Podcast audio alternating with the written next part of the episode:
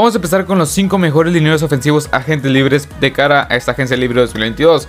Y vamos a empezar con el primero, con el top 5, que es Laken Tomlinson. Laken Tomlinson es un jugador el cual, desde que llegó de los Detroit Lions a este equipo de los 49ers, pues ha hecho las cosas bastante, bastante bien. Con un sistema que es básicamente correr el balón, después pasar. Pero creo yo que de la mancuerna, bueno, no de la mancuerna, con el gran head coach que es Kyle Shanahan o coordinador ofensivo que es Kyle Shanahan, ha sabido tener un segundo aire. Creo yo que Laken Tomlinson es un sólido guardia derecho o guardia izquierdo, depende cómo lo quieras alinear, que va a ser bastante... Va a ser un jugador el cual si no lo retienen los 49ers, pues básicamente va a ser un, jugador va, a ser un jugador bastante cotizado en la agencia libre. ¿Por qué? Porque ya vimos a lo largo de los últimos dos años, pues ya vimos que como en el Super Bowl lo importante que fueron las, las líneas ofensivas. Laken Tomlinson te da lo mejor, lo mejor de los dos mundos. Eh, y viene un sistema que básicamente es correr el balón. Eh, sirve bastante bien en el. ¿Cómo se, cómo se dice? O sea, en el, en el bloqueo por tierra, bloqueo por zona. Y creo yo que este sirva, bueno, es bastante, bastante bueno cubriendo el pase. Un Lake Tomlinson, la verdad es un, es un guardia este, bastante sólido que va a, ser, va a ser vital para varios equipos. Y no me, no me, no me sorprendería que le diera un contrato, no sé, unos 3 años, 30 millones de dólares por ahí. También es que está llegando a los 30 años ya de este jugador. Pero creo yo que va a, ser bastante va a, ser, va a estar bastante cotizado para esta agencia libre 2022. Vayamos con el siguiente, que también es un guardia. Y es nada más y nada menos que Brandon Sheriff. Brandon Sheriff también es un jugador que está bastante infravalorado, creo yo. Hoy en este 2021, si no me equivoco, tuvo una de las peores temporadas o la peor temporada que ha tenido en su carrera. Pero como quiera, es un jugador el cual sirve bastante, bastante bien. uno de los mejores pass blockers por este pass blockers de toda la NFL. Y creo yo que es un jugador el cual también tienen que retener el equipo de Washington. ¿Por qué? Porque esta línea ofensiva tiene cierto grado de talento y el mejor claramente es Brandon Sharp y creo yo que tienen que retenerlo porque si, de por sí tu línea ofensiva en algunos puntos flojea, imagínate si le quitas a tu, a tu, talento más vital que es Brandon Sheriff que te sirve bastante bien contra, contra bueno, en el juego terrestre y también bloqueando bien el pase. Creo yo que Brandon Sheriff debería quedarse en el equipo de Washington y deberían de pagarle de una vez por todas ya porque básicamente le han dado la etiqueta de jugador franquicia en los últimos dos años y esta vez les va a salir bastante caro. Así que Brandon Sheriff debería quedarse en el equipo de Washington, pero como quiera. Si llega, si llega al mercado, si llega ya a la agencia libre, le van a ofrecer el supercontrato que no va a dudar en tomarlo, la verdad. Pero bueno, vemos con el siguiente, Orlando Brown Jr. Este jugador llegó de los Ravens de Baltimore al equipo de este de los Chiefs y la verdad sirvió bastante bien estando en una ofensiva que como es Patrick Mahomes que se mueve bastante bastante la bolsa de protección y estará aguantando bastante, bastante, bastante tiempo los bloqueos creo yo que lo hizo bastante bastante bien este equipo este jugador y más que nada la posición de tackle va a estar muy cotizada en esta agencia libre. Más que la de guardia, más que la de centro. ¿Por qué? Porque la, la, este, la, posición de, de, tackle muchos equipos la ocupan. Los Colts este, con Eric Fisher que no sabemos si va a regresar.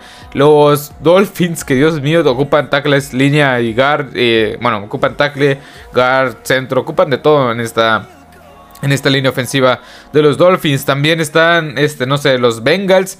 Eh, y hay varios equipos que estarían muy interesados en los servicios de Orlando Brown Jr. Más que nada porque es el más joven de de toda esta lista de, los mejores de los mejores dineros ofensivos y la verdad es que es mucho potencial ¿por qué? porque así tienes un jugador a largo plazo que te puede dar 3, 4 años bastante sólidos antes de llegar a los 30 tiene 25 años de edad este jugador y es, y es uno de los mejores de su posición es uno de los mejores ofensivos en general de toda la NFL. La verdad es que Orlando Brown Jr. creo yo que va a ser un jugador muy cotizado. Que la verdad es buenísimo en contra del pase. Es, un, es una bestia. Mide 6 pies 8 que son 2 metros y 2 metros y 5 centímetros. Si no me equivoco, más o menos por ahí. Es una bestia el cuánto mide Orlando Brown Jr. Y creo yo que es un jugador que va a ser muy cotizado. Más que nada por la posición. Porque la posición de, de, de tackle ofensivo ha agarrado muchísimo valor en estos últimos dos Super Bowls. Pero bueno. Y hablando de tackles ofensivos, con Terran Amstead voy con él. Eh, Amstead también es el segundo mejor para mí, en mi opinión, línea ofensivo. Bueno, tampoco es como que esta, esta lista tenga mucho orden, la verdad. Pero bueno, Terran Amstead, este, es básicamente esta lista son los cinco mejores lineos ofensivos, agentes libres. Eh, ahora sí, Terran Amstead, no creo que regrese a los Saints. Es un jugador el cual va a cobrar muchísimo dinero y ya por lo... por las cuestiones que acabo de mencionar. ¿Por qué? Porque a lo largo de los últimos dos Super Bowls se ha visto lo importante que es tener una línea ofensiva sólida, de partido sólida, de partido buena, que te dé dos, segundos de protección. No como yo borro que le dan, o sea, básicamente saca el balón, saca el snap y ya le están llegando, este, o sea, ya, ya le están pegando. Pero bueno, Taron Armstead ya está cerca de los 30 años de edad y creo yo que como que ya le van a pagar porque fuera de esta temporada que tuvo varias lesiones claves que no pudo estar sano toda la temporada, pues creo yo que ha tenido una gran temporada, ha tenido una, una gran carrera, ha tenido una carrera pues bastante sólida creo yo, una, o sea, una carrera de los mejores jugadores en su posición, uno de los 3, 4 mejores jugadores de su posición desde que, desde que llegó la NFL y creo yo que claramente va a salir de los Saints. Es un jugador que cobra mucho, los Saints están inundados en el tope salarial, tienen menos 75 millones de, dólares en el tope salarial y no creo que lo puedan retener. Y ahí es donde él va a aprovechar eso. ¿Por qué? Porque básicamente es buenísimo en contra del juego terrestre, es buenísimo protegiendo el coreback en, en, protección de pase. Y no me, o sea, le van a dar un contrato súper lucrativo. No me sorprendería dos años, no sé, de perdido 25, 27 millones de dólares anuales. No me sorprendería algo algo, algo por el estilo como lo que está cobrando este, este 71 de los de los de los 49ers, se me fue el nombre también. O sea, no me, no me acuerdo, este jugador que se me fue el nombre, cómo se que es uno de los mejores también tackles ofensivos de toda la NFL, pero bueno, Terry Armstead creo yo que tiene que aprovechar todo esto y lo va a aprovechar bastante bien. Hay equipos que ocupan tackles ofensivos como ya los mencioné, como los Bengals que no muchas predicciones indican que este jugador irá a los Cincinnati Bengals, pero en mi opinión pues sí, o sea, yo quiero que este equipo de los Bengals tenga un tackle ofensivo elite, eh, o elite. O sea, y la verdad es que Terran Amstead pues te puede dar esa, dimensión de, un jugador elite. Y la verdad es que, no sé, o sea, si me tuviera que quedar con Orlando Brown o Terran Ramstead,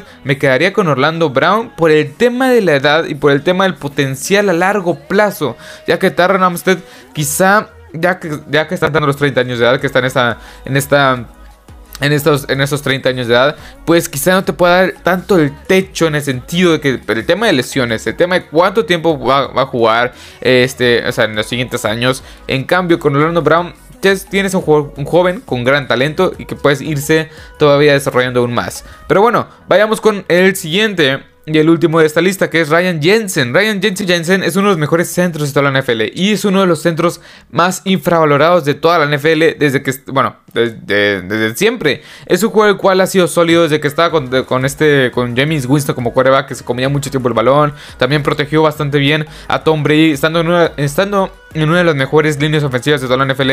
Y en lo personal, de cara a esta cara a este 2021 era la mejor línea ofensiva esta la de los Tampa Buccaneers. Y no es coincidencia Ryan Jensen ha sido un gran jugador consistente bueno en el juego terrestre muy bueno este contra bueno eh, protegiendo bien el coreback en protección de pase. Y creo yo que este jugador también está entrando cerca a los, está entrando a los 30 años de edad si no me equivoco. Y es jugador el cual también sí aquí está va a cumplir el 27 de mayo este 31 años de edad. Así que creo yo que va a tener que aprovechar este segundo gran con, este segundo gran contrato. La verdad es que no creo que este, perdón, no creo que este equipo de los de los Buccaneers de Tampa Bay pues pueda pagarle el dinero que un centro está cobrando, que es cerca de no sé, 10 a 15 millones de dólares. No tiene el suficiente capital en, el, cap space, en el, en el tope salarial, para poder hacer eso. Y la verdad es que Ryan Jensen, me gustaría que llegara un equipo que en verdad utilizara bastante bien, no sé, o sea, no sé, no sé, creo que, creo que hay equipos que lo podrían usar bastante bien.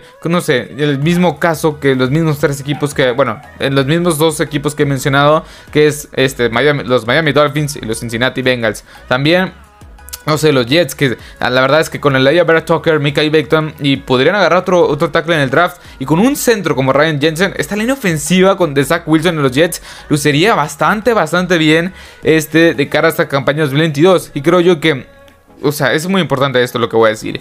Lo más importante de un equipo de una ofensiva en general son las trincheras, son esta, las líneas. La línea ofensiva es lo más importante. Es, es la protección a coreback es la que abre los huecos para los, para los corredores, es la que básicamente da tiempo, la que abre toda la ofensiva. Si no tienes una buena línea ofensiva, básicamente estás perdido. Y eso lo vieron, los, eso lo vivieron los Cincinnati Bengals y eso lo vivieron los este, Kansas City Chiefs. También hemos visto en cantidad de, ocasiones, menos en juegos de temporada regular, pues que básicamente si no tienes una, una buena línea ofensiva, pues ocurre lo que pasa, o sea, ocurre, ocurre, ocurre las lesiones de los corebacks, de, estas estrellas, de, estas, de este capitán del equipo, y es lo que no quieres ver, la verdad.